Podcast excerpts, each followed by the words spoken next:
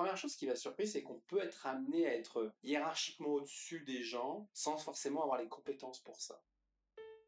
Bienvenue dans le podcast Travailler autrement, dédié au partage d'expériences d'hommes et de femmes qui ont montré que tout était possible. Découvrez des parcours atypiques, inspirants, indispensables pour construire le monde de demain et surtout une même aspiration, le bonheur au travail. J'ai commencé ma carrière, en fait, même avant de commencer ma carrière professionnelle, lorsque euh, à l'époque on était obligé de faire notre service militaire euh, en France, je me suis retrouvé à, faire euh, mon service militaire, à passer tous les examens pour être pour pouvoir monter dans la hiérarchie militaire, hein, parce que je voulais pas rester un simple soldat. Donc là, j'ai fait tous les examens, et puis comme j'étais assez sportif, je suis arrivé assez rapidement au grade le plus fort lorsqu'on est un soldat appelé sergent. Euh, un jour, je me suis retrouvé à préparer euh, bah, les soldats qui étaient sous mes ordres pour le 14 juillet, hein, qui est la fête nationale en France, et où malheureusement la seule chose qu'on fait, c'est d'aller défiler avec nos armes dans les rues, à découvrir les, soldats qui étaient sous mes ordres et qui, pour la plupart, étaient des soldats engagés, donc qui avaient fait toute leur carrière là-dedans. Alors que moi, ça faisait quoi? Même pas un an, un an, ouais, un an que j'étais dans l'armée. Et là, je me rends compte qu'ils ont des médailles, qu'ils ont, euh, sont plein bardés de d'histoires, parce qu'à chaque fois qu'ils ont fait une campagne, une guerre ou n'importe, ils ont reçu une médaille. Puis moi, j'en ai pas, parce que forcément, j'ai fait aucune guerre, à part le grade que j'ai. Je me rends compte que là, moi, je suis chef. Hein, c'est comme ça qu'on appelle dans l'armée. Donc, je suis chef de gens qui euh, savent mieux faire ou qui sauraient mieux faire que moi en temps de guerre des choses, mais c'est quand même moi le chef. Donc c'est moi qui donnerai des ordres à des gens euh, dont j'aurais aucune idée. Dans cet épisode, on va parler de confiance en se demandant comment offrir sa confiance peut permettre que tout devienne possible. Et la confiance, c'est la croyance spontanée ou acquise en la valeur morale, affective, professionnelle d'une autre personne qui fait que l'on est incapable d'imaginer de sa part tromperie, trahison ou incompétence. Et cette question, ça fait des années que mon invité l'a mis en pratique. Il s'appelle Philippe Zinser. Philippe va nous partager son expérience où, depuis plus de 25 ans, il a développé des bureaux spécialisés dans les ressources humaines et le recrutement dans différentes régions du monde comme l'Europe, le Pacifique et l'Amérique du Nord. Il va nous montrer que être heureux dans son travail, c'est possible et cela profite à tout le monde, mais avant tout que offrir sa confiance aux personnes avec lesquelles nous collaborons est un indispensable si l'on souhaite s'épanouir professionnellement. Quand je suis sorti de l'armée, j'ai cherché un emploi et euh, le premier emploi que j'ai trouvé, j'ai trouvé par une agence de placement. Et la personne, euh, dont je me rappelle très très bien le, prénom, me, disait euh, lors de l'entrevue, bah moi je te verrais bien chef d'équipe paysagiste, parce qu'ils avaient un mandat de, de, quelques mois à me proposer en tant que chef d'équipe paysagiste, alors que je connais rien aux espaces verts. Et elle me dit ah non mais t'as, as la drive pour ça, tu vas travailler sur un golf, tu vas, tu vas aider les gens. Et là, je me suis encore retrouvé avec des gens qui étaient, euh, qui avaient fait des formations de paysagistes, euh, qui travaillaient dans le domaine des travaux publics, et euh, moi, j'étais leur chef. Et puis, je leur donnais des ordres alors que je n'avais aucune idée de, de, de, tout ce qu'ils avaient fait, toute leur expertise et autres. Et là, je me suis encore dit, mais comment je peux me retrouver chef? Parce que oui, j'ai peut-être un caractère plus facile à communiquer avec les gens, mais comment je peux me retrouver chef de gens qui sont plus compétents donc deuxième fois dans ma carrière. Puis bah, là où j'ai compris que le, le, monde était des fois fait bizarrement, c'est que quand j'ai commencé à travailler pour euh, la multinationale qui était Eco à l'époque, qui est devenue Adeco, premier bureau où j'ai eu une gestion d'équipe, de, bah, les gens que je gérais, ils étaient aussi plus compétents que moi. Bah, quand tu as affaire à des gens, que tu gères des gens qui sont plus compétents que toi, par respect, tu es plus à leur écoute. Moi, je dis que c'est eux qui m'ont formé plus que moi qui les ai formés. Et euh, tu peux pas leur donner des ordres. Tu, vas forcément être dans un mode de collaboratif. Il y a une situation, qu'est-ce qu'on fait, qu'est-ce que vous proposeriez? Et donc ça, ça change toute la donne. Et en fait, bah, ma carrière, elle, s'est bâtie de cette façon-là. Je me suis retrouvé dans des situations où j'avais un pouvoir, mais par contre, j'avais pas la connaissance supérieure aux gens que j'allais encadrer. Donc, euh, j'ai commencé à, devenir un, un, manager sans être un manager. En fait, j'étais plus un, qu'on pourrait appeler un facilitateur. La seule chose que je m'occupais, c'est que tout allait bien pour eux, qu'ils aient tout ce qu'il faut pour travailler. Puis euh, ça a pas mal marché en tout cas. Donc euh, ça m'a permis de faire 20 euh, ans dans cette multinationale et d'avoir tous les postes que je voulais grâce à un mode de management qui était très collaboratif, très participatif. Donc pour toi, la connaissance et le pouvoir, c'est deux choses différentes. Je pense que même la connaissance, déjà, elle est, elle est jamais terminée, donc on n'a jamais fini d'apprendre. et, je pense que le pouvoir, quand on, exécute ou qu'on abuse d'un pouvoir, ben, en fait, on se ferme à, la, nouvelle connaissance, à l'apprentissage, parce que on laisse pas le pouvoir justement à d'autres personnes d'être capables de, de nous apprendre et de, de contribuer concrètement à, à l'évolution d'une entreprise. Donc tu parles de ton parcours, le fait que voilà, tu t'es retrouvé avec des gens qui avaient plus de connaissances, plus d'expérience, et tu te retrouves avec un grade supérieur à eux, à devoir les guider. Comment tu mets ça en action? Ah, En fait, la, base de tout ça, c'est que j'ai eu la chance d'avoir mon premier patron, enfin mes deux premiers patrons dans, dans ma vie, dans, dans, ma carrière, celui dans lequel j'ai commencé, puis après chez, chez Adeco. C'est des gens qui m'ont donné leur confiance. Mais quand je dis donner leur confiance, ils m'ont donné leur confiance le premier jour. J'ai pas eu à gagner leur confiance, ils me l'ont vraiment offert le premier jour. Et quand tu... Euh, tu l'as senti? Comment on donne son, sa confiance le premier jour?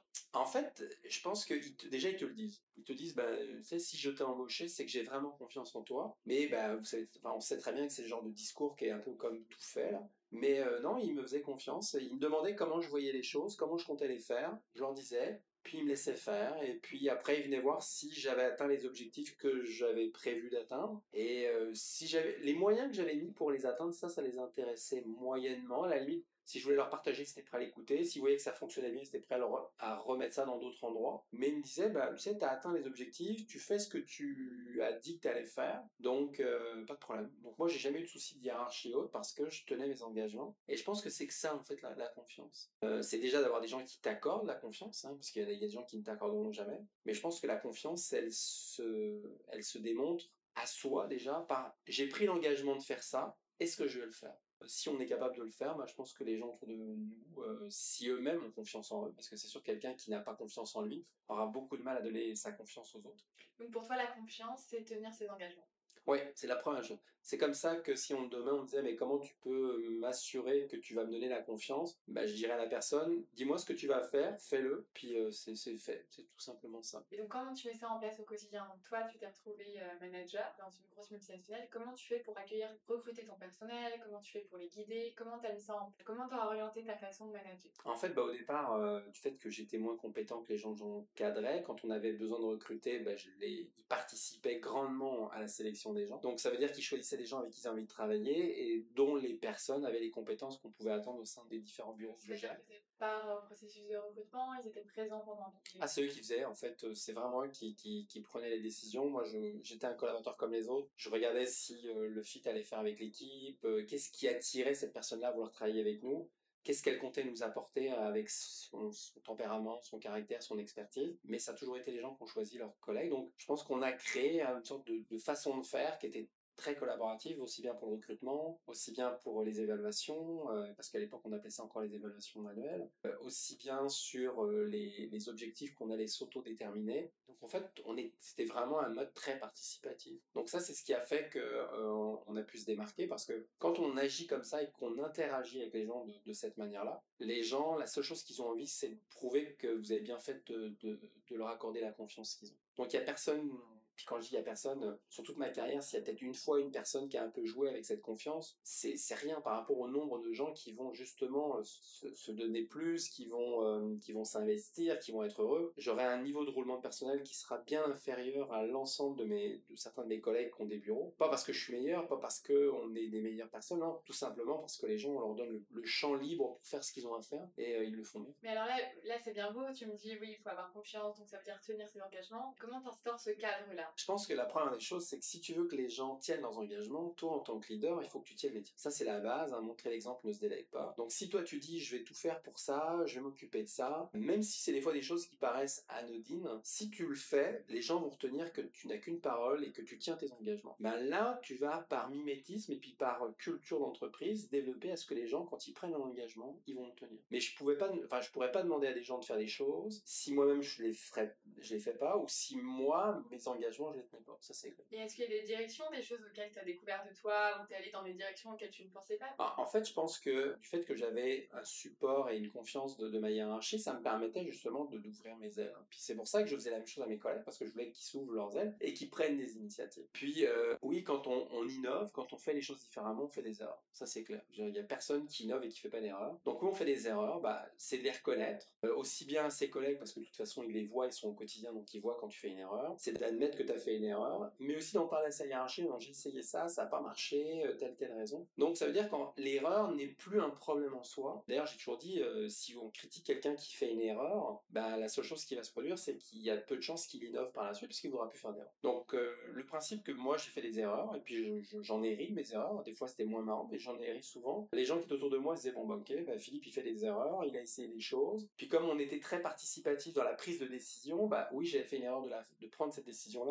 qu'on prenne cette décision-là, mais on l'avait quand même pris ensemble. Donc elle était moins lourde à porter pour une personne. Ce qui était vrai pour aussi quand mes, mes collègues faisaient une erreur. Ils me disaient, ah Philippe, j'ai essayé ça, ça n'a pas marché. Oh. Mais euh, je pense qu'on peut pas développer la confiance des gens si on n'accepte pas qu'ils fassent des erreurs dans leur parcours. Donc ça, c'était un point clé pour toi? Bah, Je pense que c'est un point de clé. Parce que euh, si, si, par exemple, quand tu n'es pas là, tu veux ton équipe prenne des décisions, mais qu'ils ont peur de faire des erreurs, mais ils n'en feront pas de décision. Ça, c'est clair. Puis quand tu reviens, moi, souvent, les gens me disaient, ah, quand je reviens de vacances, euh, j'ai plein de dossiers à traiter. J'ai pourquoi ton équipe n'a pas pu le traiter? Ben non, mais ils attendaient mon retour. Ben, c'est parce qu'en fait, ils avaient peur de ne pas prendre des bonnes décisions. Et puis, euh, bah, pour ça, bah, éviter de ne pas prendre la bonne décision, ils en prenaient pas. Puis oui, moi, il m'est arrivé que j'ai des collaborateurs qui prennent pas les bonnes décisions pendant que je n'étais pas là, ou même mais c'est pas grave. puis quelqu'un qui prend pas une bonne décision, il le voit, il va récupérer l'histoire, il va. Donc toi, ton idéal, c'était que si tu sois présent, pas présent, l'équipe roulait. Ouais, puis ça, ça amène une facilité aussi de développement parce que si tu es toujours derrière, tu peux pas faire autre chose qu'être au contrôle des gens. Puis, euh, dire, qui aime contrôler le travail des autres? Moi, en tout cas, j'aimerais pas qu'on me contrôle dans mon quotidien. J'imagine qu'une grande majorité des, des humains sont comme ça, donc je les contrôlais pas. Par contre, ils savaient qu'à n'importe quel moment, non seulement ils pouvaient s'appuyer sur mon expertise avec le temps, mais ils pouvaient aussi s'appuyer sur l'expertise de leurs collègues. Ils disaient, oh, bah tiens, je rencontre ça, qu'est-ce que tu penses, qu'est-ce que tu fais, je ferai ça, et oh, ouais, moi ce que je voulais, c'est qu'il y ait personne qui soit dépendant, ni de moi, ni des, de mes collègues entre eux, quoi, qu'ils soient capables d'être le plus autonome possible. Donc vraiment, être ce facilitateur qui permet de se rendre davantage autonome sur son poste. Puis je pense que si on recrute quelqu'un ou des personnes, c'est qu'on a c'est qu'on a envie de travailler avec eux, et, si on a envie de travailler avec eux, il faut leur laisser la place. Puis de toute façon, l'humain, hein, s'il sait pas, mais qui sait qu'il peut venir te demander parce qu'il sait pas et qui peut te dire je sais pas faire, il va le faire. Si par contre il sent qu'il va être jugé parce qu'il dit qu'il sait pas faire, bah globalement il va soit s'essayer, mais un peu, puis s'il fait des bêtises, ça va, il va le cacher sous le tapis, soit il va pas se développer tant que ça, puis à un moment il va se sentir comme un peu à l'étroit dans le poste et il va quitter, alors que il y avait pas, y avait pas de limite quoi. Qu'est-ce qui t'a amené aujourd'hui à être entrepreneur et à changer de, de parcours? Ouais, alors ça c'est ça c'est vraiment une bonne question parce que dans ma vie j'ai jamais voulu être entrepreneur. Enfin j'ai jamais réfléchi, j'avais pas ce rêve-là. Je pense que si quand j'ai quitté la ADECO euh, après 20 ans pour venir au Québec et que le seul poste qu'ils avaient proposé c'était dans la ville de Montréal alors que je voulais rester à la ville de Québec, je pense que je serais encore dans ce groupe-là. Par si la culture avait changé ou autre, mais je pense que je serais resté dans ce groupe-là. Euh, après je travaillé dans une autre entreprise où j'ai eu beaucoup de plaisir, j'ai eu vraiment des, des, des, des, bons collègues et autres. J'ai vraiment été très heureux de, du job que j'avais. Si ce n'est que j'avais une direction bah, qui, euh, lorsqu'à un moment on a été amené à, réfléchir si on allait continuer à travailler ensemble ou pas, je me suis rendu compte qu'il y avait plein de choses qui collaient bien, puis il y avait des choses qui collaient pas. Il y avait, il y avait quelques valeurs qui n'étaient pas euh, intrinsèques à la personne. Puis ça, ça rend pas la personne une mauvaise personne, c'est juste qu'on n'avait pas les mêmes valeurs. Je me suis dit à un moment, quand il m'a proposé d'être actionnaire dans, son entreprise, je me suis dit, est-ce que, est-ce que sur du long terme, ça, ça va être viable lorsque la base de valeurs sont pas les mêmes? Alors que j'avais toute opportunité à, rester dans ce groupe-là, parce que j'aurais eu un salaire, un très bon salaire tout de suite, j'avais des conditions qui étaient tout à fait bonnes.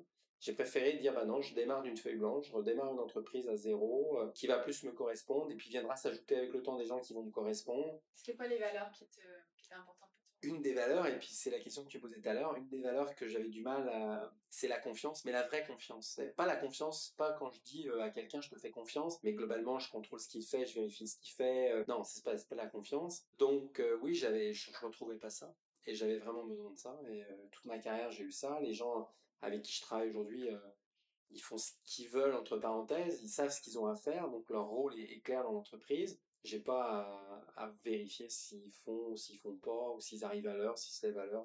Je me, je me verrais pas du tout là-dedans. Donc, c'est pour ça que je suis arrivé à, à créer mon entreprise. Et quand j'ai créé mon entreprise, peu de temps après, quelques mois plus tard, je lisais un article qui expliquait pourquoi dans le monde il y avait de plus en plus d'auto-entrepreneurs. Et en lisant cet article-là, j'avais l'impression que celui qui avait écrit l'article l'avait écrit pour moi. Parce que ce qu'il me disait, c'était exactement ce que je viens de vivre. C'est la grande majorité des gens qui sont auto-entrepreneurs aujourd'hui, c'est pas des gens qui voulaient être entrepreneurs.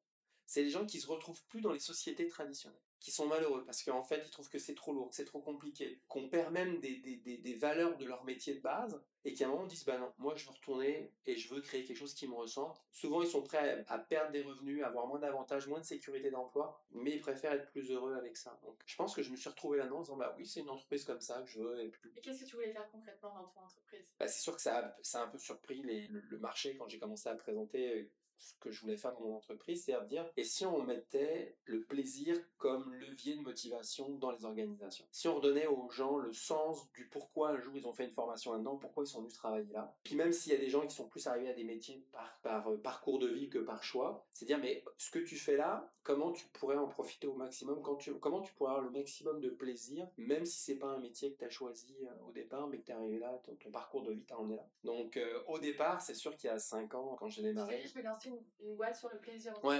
Et les gens riaient. Les, gens, les gens riaient parce qu'ils me disaient, ouais, mais c'est pas sérieux. Et les gens me disaient, mais tu sais, les entreprises vont pas t'appeler pour ça, ils vont t'appeler pour Pourquoi tu croyais pourquoi tu croyais que c'était possible? En fait, je faisais juste un constat des, des différents bureaux que j'ai pu avoir dans ma carrière et de voir que les gens étaient non seulement fiables, engagés, fidèles, avec des résultats qui ont toujours été au-dessus de, de, de, de, ce qu'on pouvait même attendre. Avec quoi comme compétence de plus? Bah, Je pense qu'ils avaient du plaisir. Les gens riaient au bureau, les gens se faisaient des blagues, les gens... Euh, Et tu penses que donc c'est ça qui a fait la différence? Non seulement j'en suis certain, mais en même temps, moi je trouvais, je prenais énormément de plaisir à travailler avec les, les, gens avec qui, qui faisaient partie de mes équipes, tout simplement parce qu'on s'amusait, on riait. C'est une expression que, que j'ai depuis des années, c'est travaillons sérieusement sans se prendre au sérieux. Je pense que ça représente bien les gens avec qui j'ai collaboré. Non, on me dit euh, bonheur, comment dire plaisir, c'est quoi? Parfois, tu parles de confiance, mais c'est quoi exactement le bonheur? En fait, le bonheur, c'est ce qui nous motive, euh, ce qui nous motive à faire quelque chose. Hein. c'est ça le bonheur. On a, euh, le plaisir, c'est si on prend la différence entre le plaisir et le bonheur, bah, le plaisir, c'est quelque chose qui va être comme assez éphémère. C'est-à-dire, tu manges un carré de chocolat, tu as du plaisir, t'en manges deux, t'en as toujours,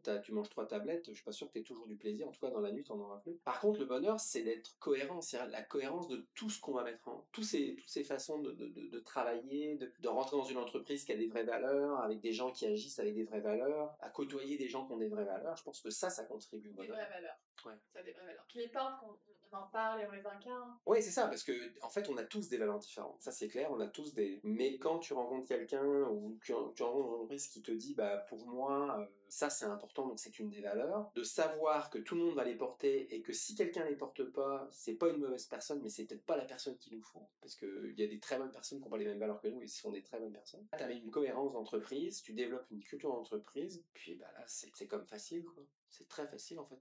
Puis on parle même plus de management, là on parle de cohésion, on parle d'inspiration, de, les gens s'inspirent les uns les autres, t'as même plus besoin de management. Et comment tu mets ça en place dans une entreprise alors? C'est-à-dire que maintenant tu as décidé d'instaurer le bonheur de plaisir, qu'est-ce que tu fais? Ah, La première des choses, c'est, de s'assurer euh, que l'entreprise qui veut développer un mode de management comme ça ait foncièrement le goût de le faire, non pas parce que c'est une mode, parce qu'ils en ont entendu parler, ou parce que, mais parce qu'ils vivent ça, parce que se lancer dans un mode de, management basé sur la confiance, si intrinsèquement t'as pas confiance en, envers les personnes, tu vas souffrir et puis tu vas être malheureux, ça va se ressentir et en fait il y a de grandes chances que tu ailles à l'échec. Euh, donc c'est s'assurer que les leaders, les propriétaires et l'entreprise veuillent faire ça. Et après, c'est de regarder euh, d'où on part dans l'organisation. C'est quoi déjà la culture existante? Si dans une entreprise où la culture de la confiance, de la participation, euh, est déjà, on va dire, un peu commune, bah, ça va être plus facile que si on est dans une entreprise où par le passé on était dans du contrôle, dans une hiérarchie lourde, dans des services assez hermétiques, donc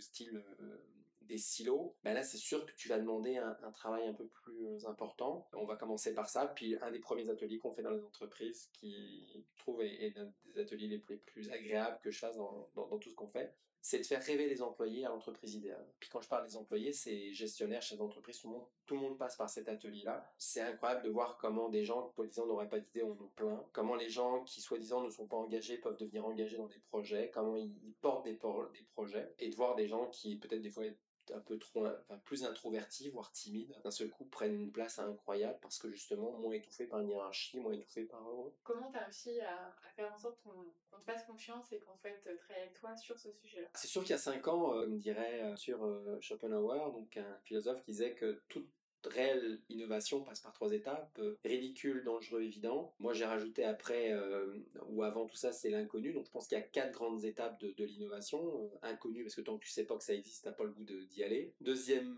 étape, c'est le ridicule parce que toute innovation, quand on te présente le premier constat et ce qui est normal, c'est ridicule. Hein.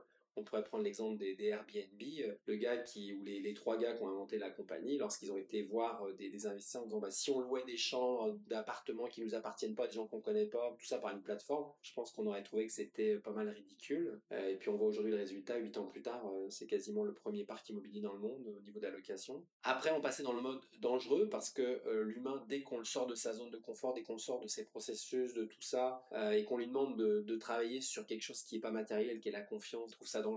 Et puis, euh, bah, il y a certains chefs d'entreprise qui euh, rapidement m'ont dit euh, Moi, j'aimerais avoir une entreprise qui fonctionne comme ça. Je sais pas si c'est possible. Donc, le principe aussi de présenter les expériences qui existent dans le monde depuis des années, parce que souvent les gens pensent que c'est une mode, mais ça existe depuis très très longtemps ce mode de management-là. Ça les a rassurés. Et puis, on a commencé à faire un mandat, deux mandats, trois mandats. Puis, aujourd'hui, on a plus d'une quinzaine d'entreprises qu'on a transformées avec plus ou moins de facilité, plus ou moins de difficulté, parce que la transformation organisationnelle c'est pas c'est pas un long fleuve tranquille. Je pense qu'aujourd'hui, ce qui nous amène des nouveaux clients, bah en fait, c'est le bouche à oreille, nos clients qui vivent cette expérience-là et qui reviendront jamais en arrière. Même les clients avec qui ça a été peut-être plus difficile parce qu'au départ, la culture était une culture de contrôle. Tout cela, là, aujourd'hui, il n'y a personne qui revient en arrière.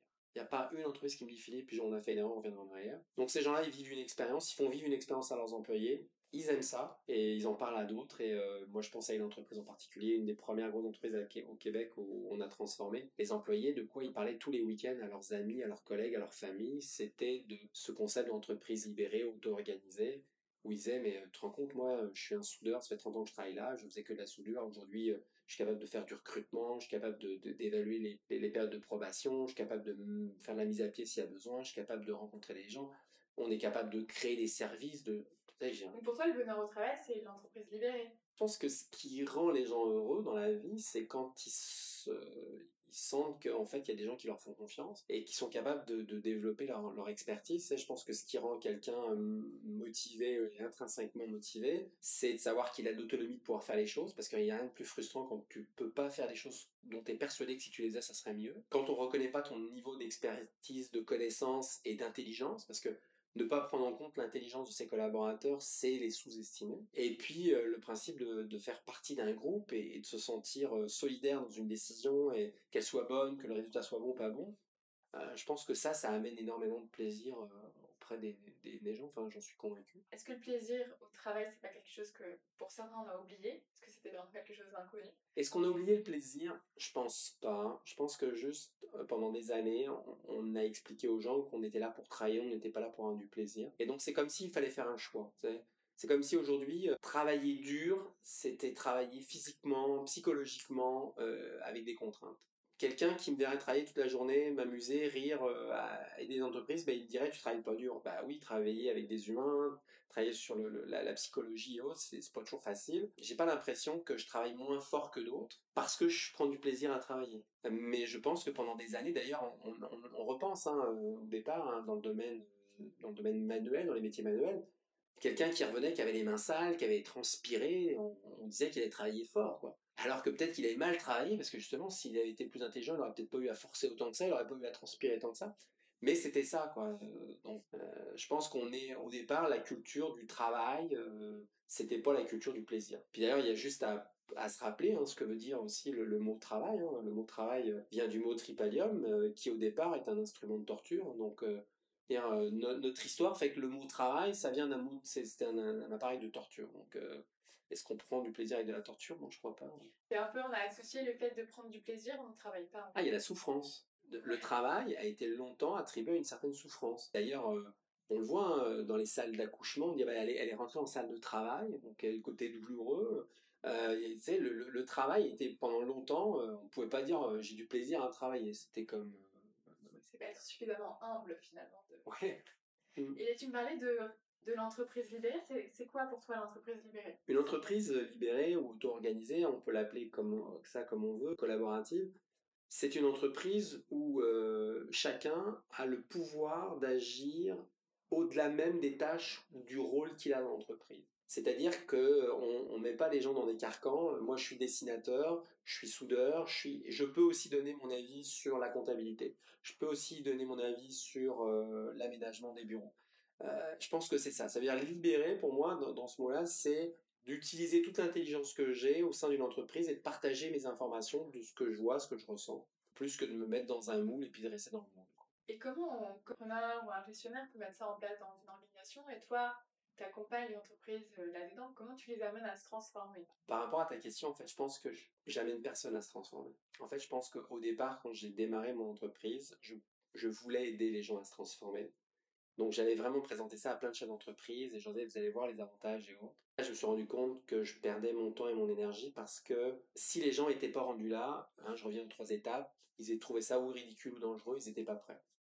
En fait, je pense qu'aujourd'hui, les gens avec qui je travaille, et tous les clients que j'ai aujourd'hui, sans aucune exception, ce sont des gens qui, avant de me rencontrer, avant, avaient le goût d'avoir une entreprise comme ça, avaient le goût de transformer leur entreprise. Donc, ce que j'ai juste fait, ou ce que je fais juste avec ces clients-là, ou ces entreprises-là, c'est je les accompagne dans le projet qu'ils avaient d'avoir une entreprise plus innovante, plus humaine, plus collaborative, plus créative, où je les rassure en disant, mais tu peux faire ça, et puis ça va changer la donne, ça va changer l'interprétation des, des, du travail, de, de, la fonction et tout ça. Mais je pense pas que j'ai changé qui que ce soit. Je pense que les gens avaient le goût de changer, c'est pas juste par où commencer. Et toi, est-ce que tu as entendu parler de l'entreprise libérée Parce que maintenant tu la nommes, tu sais que tu l'as appliquée dans une direction, euh, sur un modèle de management. Mais euh, est-ce que tu as des gens qui, qui ont été inspirants pour toi? En fait, dans ma carrière, il y a eu deux personnes. Il y a deux personnes qui m'ont un jour parlé d'entreprises libérées. La première personne, elle m'a, euh, ça, ça remonte à des années, euh, lorsque je revenais en France, elle m'a emmené dans une conférence euh, pendant mes vacances. Et là, je rencontre quelqu'un que j'avais jamais entendu parler, qui nous parle de, la façon dont il manage son entreprise et autres. Et je, trouve ça fascinant, mais en même temps, je trouve ça quand même incroyable parce qu'il il était très, très novateur par rapport à ça. Donc, je vais écouter cette conférence. Je vais trouver que le gars, il est il est vraiment hors norme, mais est-ce que j'ai le goût de, de me dire que ça pourrait être vrai dans toutes les entreprises? Non, parce que moi je côtoie beaucoup d'entreprises à l'époque en ressources humaines et je sais très bien que 90% des entreprises fonctionneraient jamais comme ça parce que c'est trop hiérarchisé dans, ce qu'on leur a appris. Puis après, j'ai un autre, un autre ami, lorsque je vais lui présenter mon projet de créer mon entreprise et tout ça, qui me dit Mais euh, Philippe, euh, est-ce que tu as lu ce bouquin? Et là, c'est la deuxième fois qu'on parle en, quelques années des entreprises libérées. Et là, je me dis Mais c'est exactement ça en fait c'est exactement ce que je veux faire. C'est ce que j'ai fait, mais je n'étais pas capable de mettre un nom dessus. Puis quand je dis ça, mais la première fois que j'ai dit à mon patron, euh, lorsque j'étais en Asie, au Pacifique Asie, là, qui était basé à, à, Singapour, je lui ai dit, en fait, moi, moi, je manage pas les gens. Puis il me dit, bah là, tu fais quoi? Mais il m'a fallu quand même euh, ouais, plus de 10 ans pour, pour dire ça. Je dis, non, je manage pas, je collabore avec les gens et on travaille ensemble. Je, je manage personne. Alors que j'étais payé pour être un manager. Hein, L'entreprise me payait pour ça. Je pense que ce qui m'a amené à, à transformer, c'était la façon où moi je suis arrivé au management. Puis m'inspirer à un moment de gens qui avaient fait ça. Puis euh, une fois que tu rentres là-dedans, là, tu tu, vois tout ce qui est fait dans ce sens-là, tu es attiré par ça, puis tu as juste envie d'aider de, les entreprises à développer ça parce que... Et est-ce que tu penses que toutes les entreprises peuvent euh, appliquer ce mode de management, ou les administrations, le secteur alors, premièrement, je pense que toutes les entreprises, quel que soit leur type d'activité, qu'elles soient publiques, parapubliques, privées, je pense qu'elles peuvent toutes mettre ça en place. Mais je pense que la vraie bonne question, en fait, c'est la, la, question qu'on échangeait tout à l'heure, c'est est-ce que le gestionnaire, le propriétaire est prêt à ça? Si on a affaire à un propriétaire plus traditionnel et qui a, qui a pas le goût de ça, euh, ça marchera pas. Donc la réponse, est-ce que toutes les entreprises sont prêtes à ça? Oui. Est-ce que tous les patrons d'entreprise sont prêts à ça? Non. Il faut soutien de la direction pour pouvoir accompagner. C'est un non négociable. Et toi, comment tu vois l'entreprise de demain? L'entreprise de demain, en fait, c'est c'est comme si, par exemple, une entreprise aujourd'hui, où dans la même entreprise, il y aurait le service marketing, les communications, les ventes, la production et autres qui serait sous une même bannière avec un même dirigeant. L'entreprise de demain, je vois une entreprise beaucoup plus euh, participative, c'est-à-dire par exemple, tu peux avoir une activité de production, vient se greffer à ton entreprise des gens qui vont être des experts en marketing, va se greffer des gens qui vont être des experts euh, en vente, d'autres. Et puis, avec le temps, selon le besoin de l'entreprise, bah, peut-être qu'à un moment, les partenaires changent et autres, mais c'est une entreprise qui va être de plus en plus euh, flexible, agile, qui répondra qui aura les consultants ou les partenaires euh, qu'elle a besoin au moment où elle a besoin. Euh, j'associerais un peu ça comme, euh, comme des sportifs de haut niveau qui, avec les années, vont peut-être changer d'entraîneur, pas parce que l'entraîneur est plus le bon, mais parce que ce qu'il a besoin aujourd'hui, ce qu'elle a besoin, cette équipe ou, ce sportif, d'autres choses. Et puis c'est normal. Et puis c'est pas pour autant que ce sera pas un bon coach ou n'importe. C'est juste qu'à un moment, euh, on n'est peut-être plus la bonne personne pour accompagner euh, la transformation d'entreprise. Plus de flexibilité. Oui. Et puis le rôle, comment tu vois le rôle du manager justement et d'un gestionnaire? Ah, Je pense que lui, son rôle est en train de changer déjà depuis pas mal d'années. C'est quelqu'un qui doit, euh, qui doit surtout plus diviser les gens, parce que pendant longtemps on disait que pour mieux régner, c'est il fallait diviser. Je pense que c'est quelqu'un qui va rapprocher les gens, qui va être capable de tout de suite voir les forces des gens plus que les faiblesses. il y a des gens qui sont capables de voir les faiblesses. Moi, je pense que le bon manager, c'est quelqu'un qui va voir toutes les forces de ses, de ses équipes. Et c'est quelqu'un qui va instaurer une culture de la, du partage de connaissances. Je pense que ce qui m'a fait rester aussi longtemps dans notre entreprise, au-delà de la confiance qu'on me donnait, c'était la capacité d'apprendre régulièrement, tout le temps, de faire beaucoup de formations, que les gens te forment interdépartement, inter-service, inter-spécialisation, les gens puissent partager leur savoir sans crainte de perdre du pouvoir. Donc je pense que l'entreprise de demain, c'est l'entreprise qui euh, offrira beaucoup de formation et, euh, et de, d'évolution euh, pour les, les, collaborateurs. Et toi, la, donc patrimoine RH, comment tu, tu, vois les choses pour la suite? Comment tu... bah, La vision que ce que je veux de, de l'entreprise dans, dans l'environnement de travail, oui, je l'ai.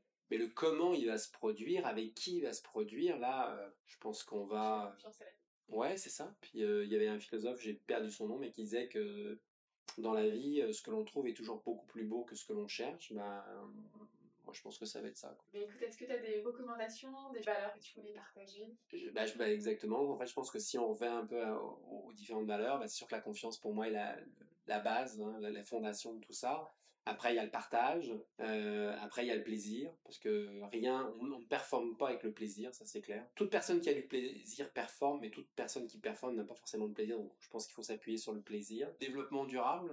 Parce que au-delà du côté écologique, c'est euh, qu'est-ce que l'on fait aujourd'hui qui pourra profiter de moi Qu'est-ce qu'on va donner aux gens par derrière? Euh, Je pense que quand tu crées une entreprise où les gens sont heureux, bah, au-delà même de ce que toi tu vas pouvoir en profiter au quotidien, c'est aussi de laisser ça pour la suite. Moi, je pense qu'on a, on a raison de faire confiance en l'humain parce que l'humain peut être capable du pire, mais il est souvent capable du meilleur. Donc, euh, ouais, moi, je crois énormément en l'humain.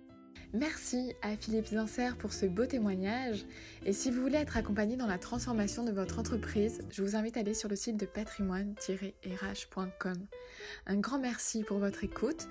Merci à Surplace Média et plus particulièrement à Julie Lévy et Ted Strauss pour la publication et la distribution de cet épisode. Et quant à nous, on se retrouve très rapidement pour des nouveaux partages sur le concept du bonheur au travail. Et vous pouvez nous retrouver sur Internet ainsi que sur toutes les plateformes de podcast. Et si vous avez des réflexions, des compliments, elles sont les bienvenues. Bye bye